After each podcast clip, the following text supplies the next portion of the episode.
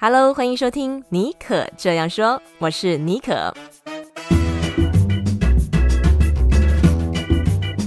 尼可这样说是一个分享不离职创业、个人成长、品牌经营的 Podcast 节目，协助你将副业发展成事业，拥有更多选择权。你也可以这样说，改写自己的人生故事。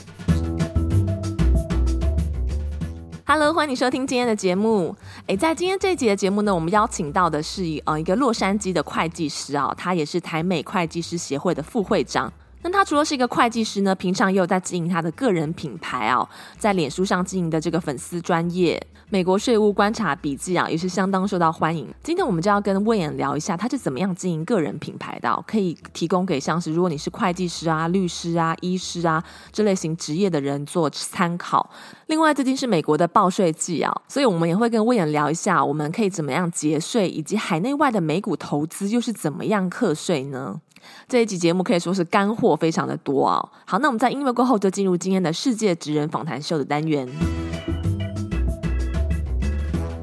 Hello，大家好，尼可这样说的听众朋友大家好，我知道这是一个非常多人收听的一个品牌，那今天也很荣幸能够担任讲者，在这边跟大家见面。就我知道会计师的工作真的很忙，而且你们就是每年就会有不同的 cycle 这样子。但是我看你哈，在就是自媒体还有个人品牌经营方面，你都一直还蛮 consistent。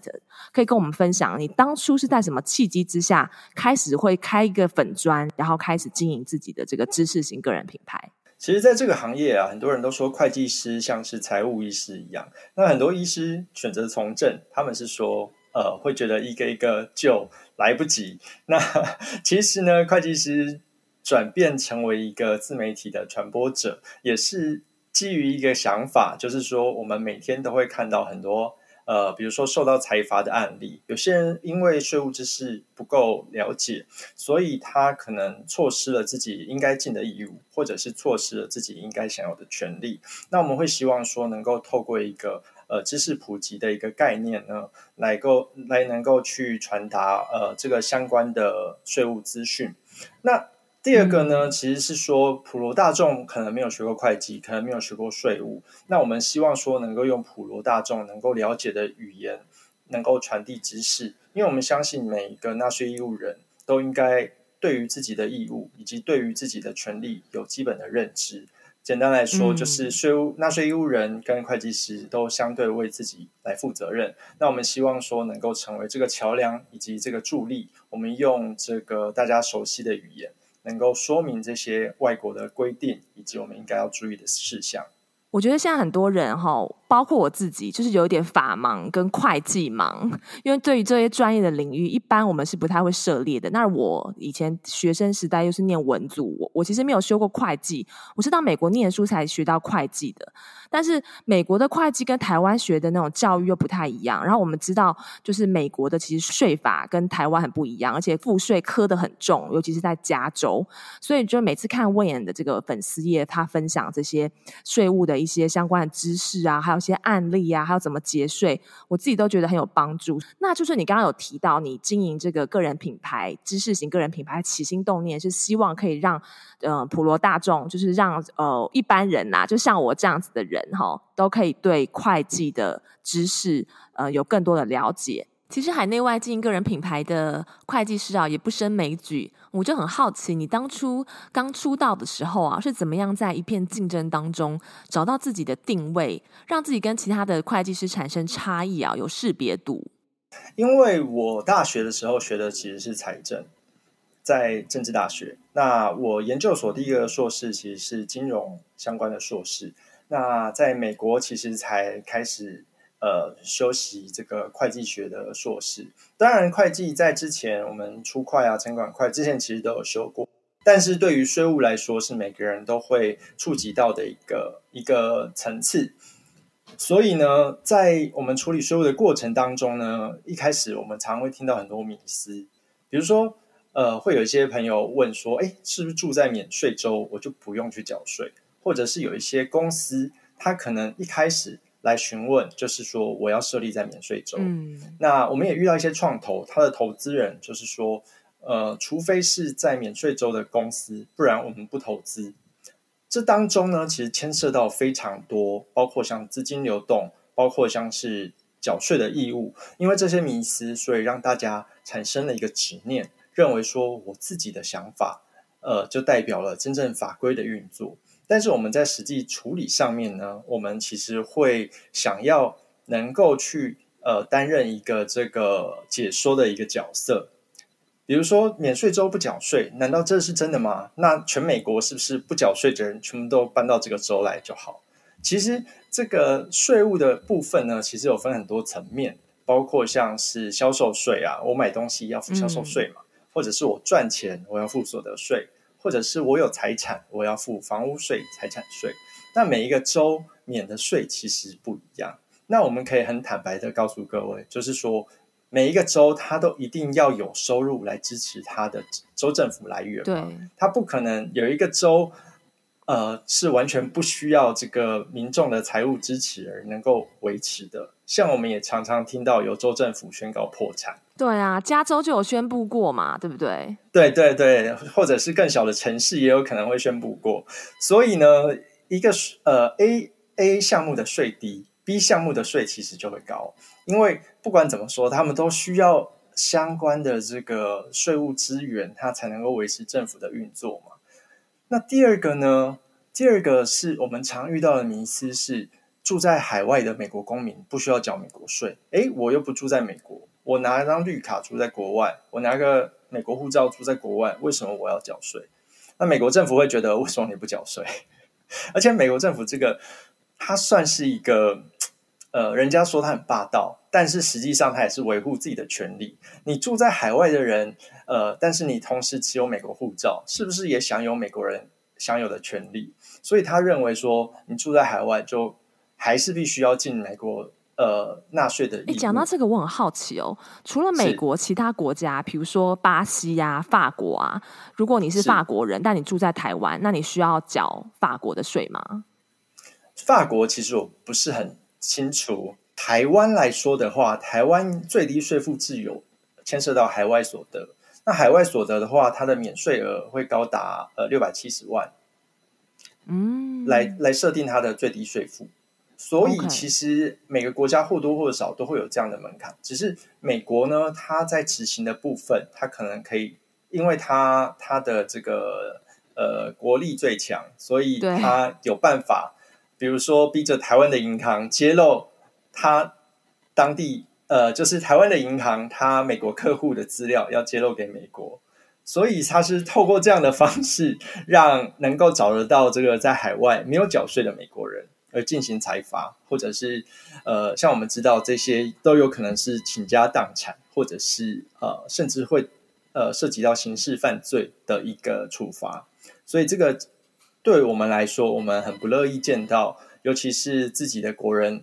为了这个美国税务的事情而遭受到处罚，或者是因为不理解而有牢狱之灾。所以，我们是希望说，呃，能够透过这样免费的资源，能够让更多的人能够了解，哎，很多事情，尤其是涉及到税务专业的事情，可能跟我们原本想的不一样。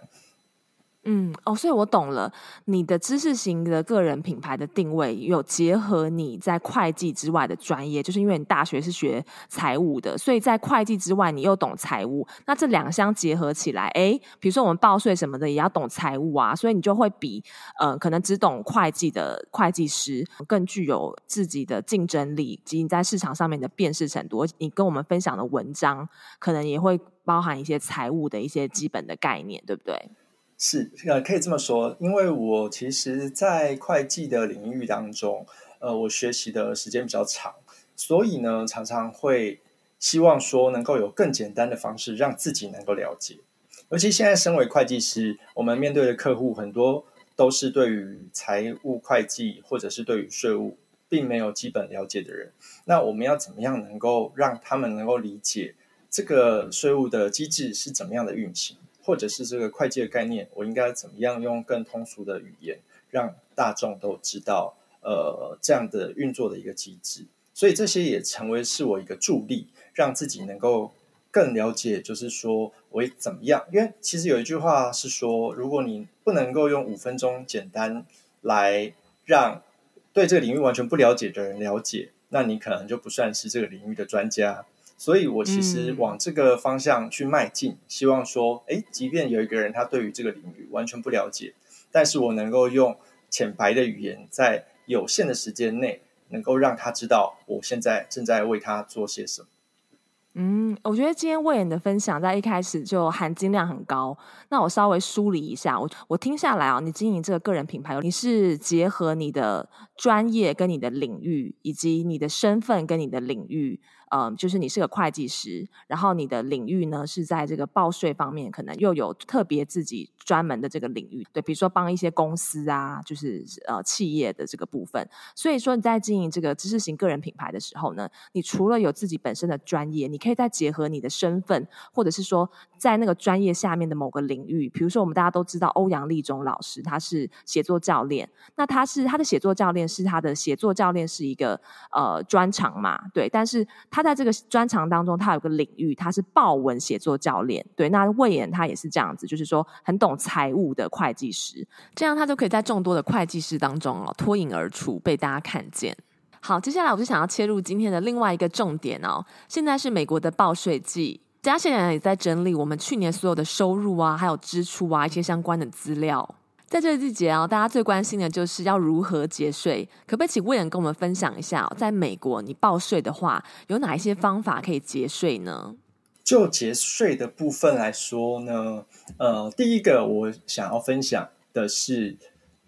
非税务居民，尤其像是 F1 的学生，他们在 OPT 的时候常常被公司误课了 FATCA 税，就是所谓的 Social Security Tax 跟 Medicare。那这些呢，其实身为非税务居民，像我之前是 OPT 在工作嘛，所以这些雇主基本上他应该要跟雇主说，我们不需要去扣缴这个呃 FICA，不需要去缴纳这个 FICA 税。我看到很多很多来自台湾的这个 OPT 的工作者，他呃每年被扣了很很高额这样子的税，但是在所得税的部分呢，却又扣缴不足，所以造成了呃有一些。有一些就是我看到这个 OPT 学生的这个损失。那 OPT 学生他要怎么样避免不要被扣到这个税？如果他他现在就是像 OPT 的学生，他现在在呃报税的时候，他要怎么样注意？他应该确认每个月的薪资条，就是在 Social Security Tax 跟 Medicare 的部分，他有没有缴到税？因为如果有的话，嗯、他要赶快跟他的雇主说：“诶，我并不是税务居民，所以呃不应该扣我这个税。”除非他已经在美国就是 F1 使用了五年，但他会变成税务居民。此外呢，他应该是不需要去缴纳这个所谓的薪资税。对啊，这 make sense，因为他又不是美国居民。我觉得说不定以前我都被扣税嘞。对，因为实际案例我其实看过蛮多的。那我之前也写了一篇相关的文章，就是希望能够少一个被这样误扣，就多一个能够帮台湾朋友们省一些钱。对啊，真的，所以现在如果是学生啊，然后你在 OPT，或者你有朋友正在 O 正在呃是 OPT 的身份，一定要提醒他，也要注意你自己的这个薪资单上面的这个 Medicare、Social Security Tax，是对，就是这两个不要被扣到税这样子。哎、嗯，那除了这个之外，还有没有什么别的？比如说，不管是针对学生，或者是上班族，或者是科技新贵，嗯，我们一般拿 W two 的话，W two 的这个薪资单，其实这个税是。比较难去做一个呃节省的动作，但是呢，有些呃有 W two 的话呢，有些是利用这个 IRA 或者是 Roth IRA 的退休金的方式来存自己未来的退休金。四零一 K 吗？啊，四零一 K 是公司设置的，但是不是每个公司都有设置四零一 K。所以，如果公司有四零一 K 的话，公司会帮你提拨退休金，你也可以自己去存退休金。但是 IRA 跟 Roth IRA 呢，它是在我我比如说我自己去证券商，我去开了一个 IRA 的账户，就是 IRA 账户。那我每年可以存六千，如果五十岁以上的可以一年可以存七千。那如果是夫妻两个人的话呢，就可以存 double，就是一万二或是一万四。那这些存进去的话呢，Roth IRA 它跟 IRA 比较不一样，传统的 IRA 呢，它是先不用缴税。我先把这个，比如说一万二存进去，那这一万二我当年就不课税，到我未来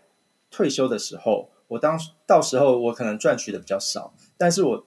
到呃到时候我赚取的可能比较少，所以我的税率可能会比较低。那个时候呢，我再把这个钱拿出来缴税，所以可以避开。假设你现在的税率非常的高，你可以用这个方式来避开一些呃被高税率来课征的税。比如说你现在你的税率可能是三十七 percent，但是你未来可能快退休的时候，你的税率可能已经降到呃十二 percent 之类的，到时候再把它领出来，再拿出来缴税。那这个是一个节税的方式。另外呢，有些人是用 Roth IRA 的方式。就是说，我现在呃，我已经缴过税了，但是我把钱存进去，拿去买股票。那股票是不是会孳息？它可能会有资本利得啊，他可能会赚钱。到时候我在领出来的时候是不用缴税。这个我不知道哎。对，所以呢，这个就变成，而且最近很有趣是，之前有个新闻，就是说他要限制 Roth IRA，它总额总金额高达一百万美金以上。的话呢，他就要强制你把它领出来，是因为呃，之前有新创公司，他当初存进去的时候，股票只有两千块，嗯，但是呢，他因为新创公司就是顺利的营运做了起来了，所以它股票价值已经非常高，可能已经破百万了。那 IPO 之后嘛，对，IPO 之后，所以他从两千块到这个破百万中间的价差，他都不用缴税。这些新创公司有些就是发展的太好了。它的股价已经涨得太高，那他就设定这样的 cap，说你就算 Roth IRA 存到 Roth IRA，那你之后领出来就算不用缴税，但是我限制你这个上限，如果你超过了这个门槛，我就要强制你现在领出来，现在就要去缴税。了解，OK。再来，很多人都会投资美股啊，不管你是在台湾还是在美国，那我就很好奇啊，这个海内外的美股投资是怎么课税的呢？有没有什么节税的办法？呃，其实就。进呃，如果你是美国税务居民的话呢，那呃，你会拿到一零九九 dividend，一零九九呃 div，就是它所谓的股利的发放。那还有这个一零九九 b，就是它的 capital gain，比如说你买低卖高，中间的价差就是你所谓的资本利得。那如果你是买高卖低产生损失的话呢，就会有所谓的资本亏损 capital loss。那每年他会去做一个统计，你每年你都会拿到这个股票公司给你的税单嘛？那一零九九 B 他会告诉你，哎，你 A 档股票赚钱，A 档股票可能有点亏损。嗯、那相比之下，你的资本利得是多少？你的股利是多少？那并到你的个人的税表当中去课税。股利的部分呢，它还有分这个 qualified dividend，还有资本利得的部分呢，有分长期资本利得，哦、像是如果你持有一档股票持有一年以上。的话，那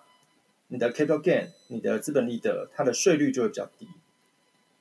比如说，呃，如果你是短期持有，你短线操作，那你赚到的这个资本利得就会是按这个一般 ordinary income 的集聚去课税，最高可以课到三十七 percent。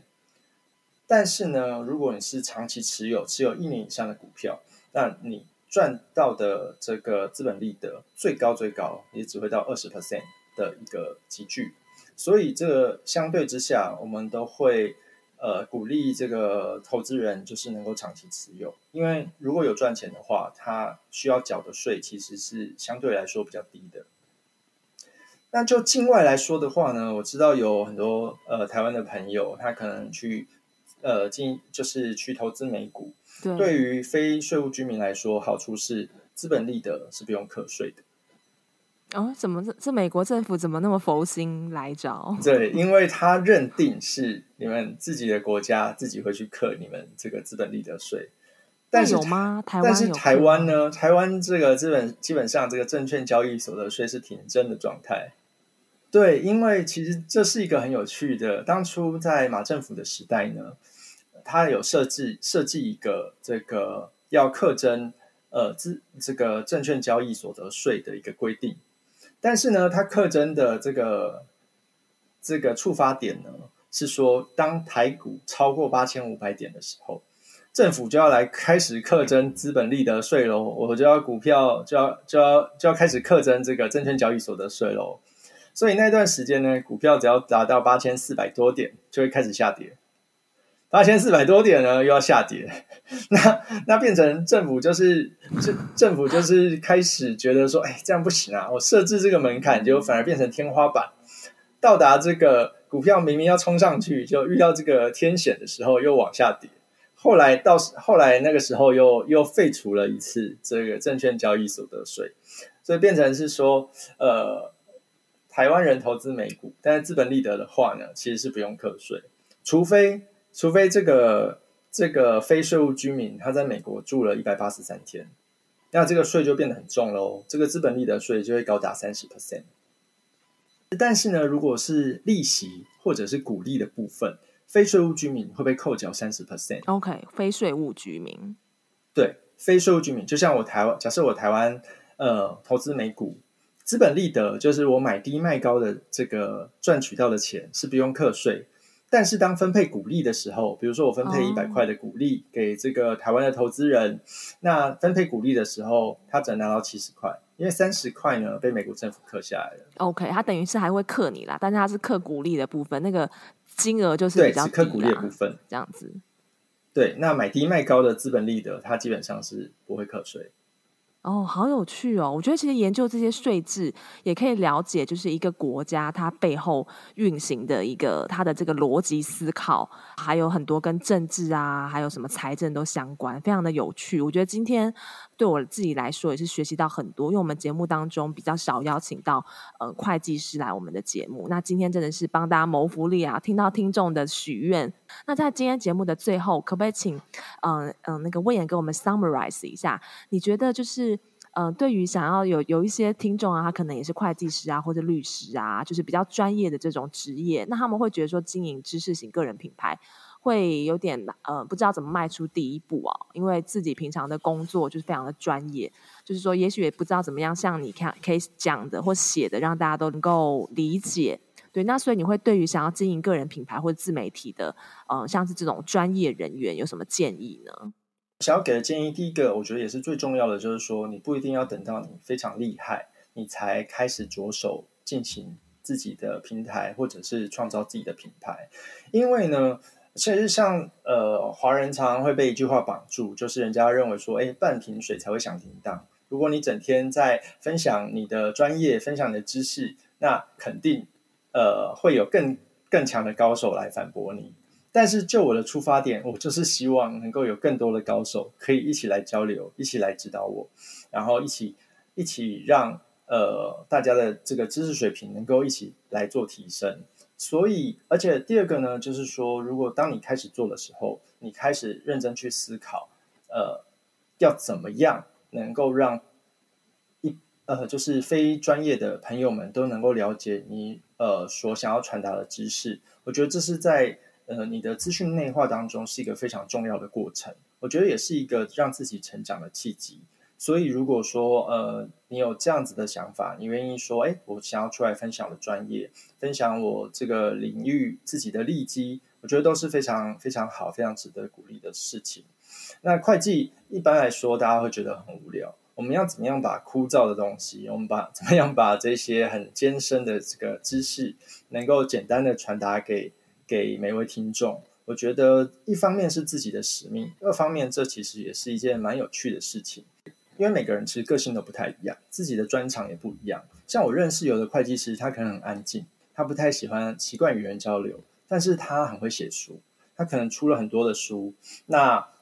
读者们是透过他的书了解到他的专业，那进而可能去增加他的业务。那有一些会计师呢，他其实是很擅擅长于。呃，交际应酬或者是公开演讲，他可以透过比较呃自己比较活泼外向的个性，能够去传达他的知识。所以在经营个人品牌方面的话，我也会建议说，诶，不一定说看到哪一个呃专业人士，他比如说现在的粉丝有很多，那我们可能就去模仿他的这个这个经营模式。其实每个人，我觉得最重要就是找到自己的利基，那找到自己的这个个性以及价值。像我认识有一些呃会计师，他专门是写金融的历史。他透过这个方式，他呃，像我有时候我会用比较幽默的方式来表达。那不见得每个人都喜欢这样的方式，他可能可以透过他非常这个钻研非常久的一些专业知识，那同样能够吸引到一群就是非常欣赏他这样子模式的一群读者，所以能够找到自己的利基，找到自己的定位，我觉得在发展自己的自我品牌的方向上面来说，其实是蛮重要的。嗯，非常谢谢 Rain 的分享，今天很荣幸可以邀请到。台美会计协会的副会长，我觉得是为我们尼可这样说这个节目好，就是有一个新增的一个里程碑，访问了专业的会计师，而且今天我们从这个 Wayne 他的经营个人品牌的心路历程，到怎么样，呃，还有现在就是报税季快到了，怎么样节税，以及这个国内外美股怎么课税，我觉得大家应该都觉得上了一堂非常有趣的赋税的课程。再次谢谢 Wayne 来我们的节目中跟我们分享。谢谢，谢谢尼可，谢谢大家。非常感谢你收听今天的节目啊！如果有任何想要分享的或是问题呢，也欢迎你可以私讯到我的 IG，我的 IG 账号是 xjbonjour。如果你喜欢今天这一集的节目呢，嗯，也希望你可以截图今天这一集的节目，然后呢，在 IG 上面 tag 我，让我知道你有在收听我们的节目。也不要忘了到 Apple Podcast 还有 Spotify 帮我留下五颗星，还有你们的留言。你的这个小小的动作就是我做节目最大最大的动力。好，再次感谢你的收听，我们就下次再见喽，拜拜。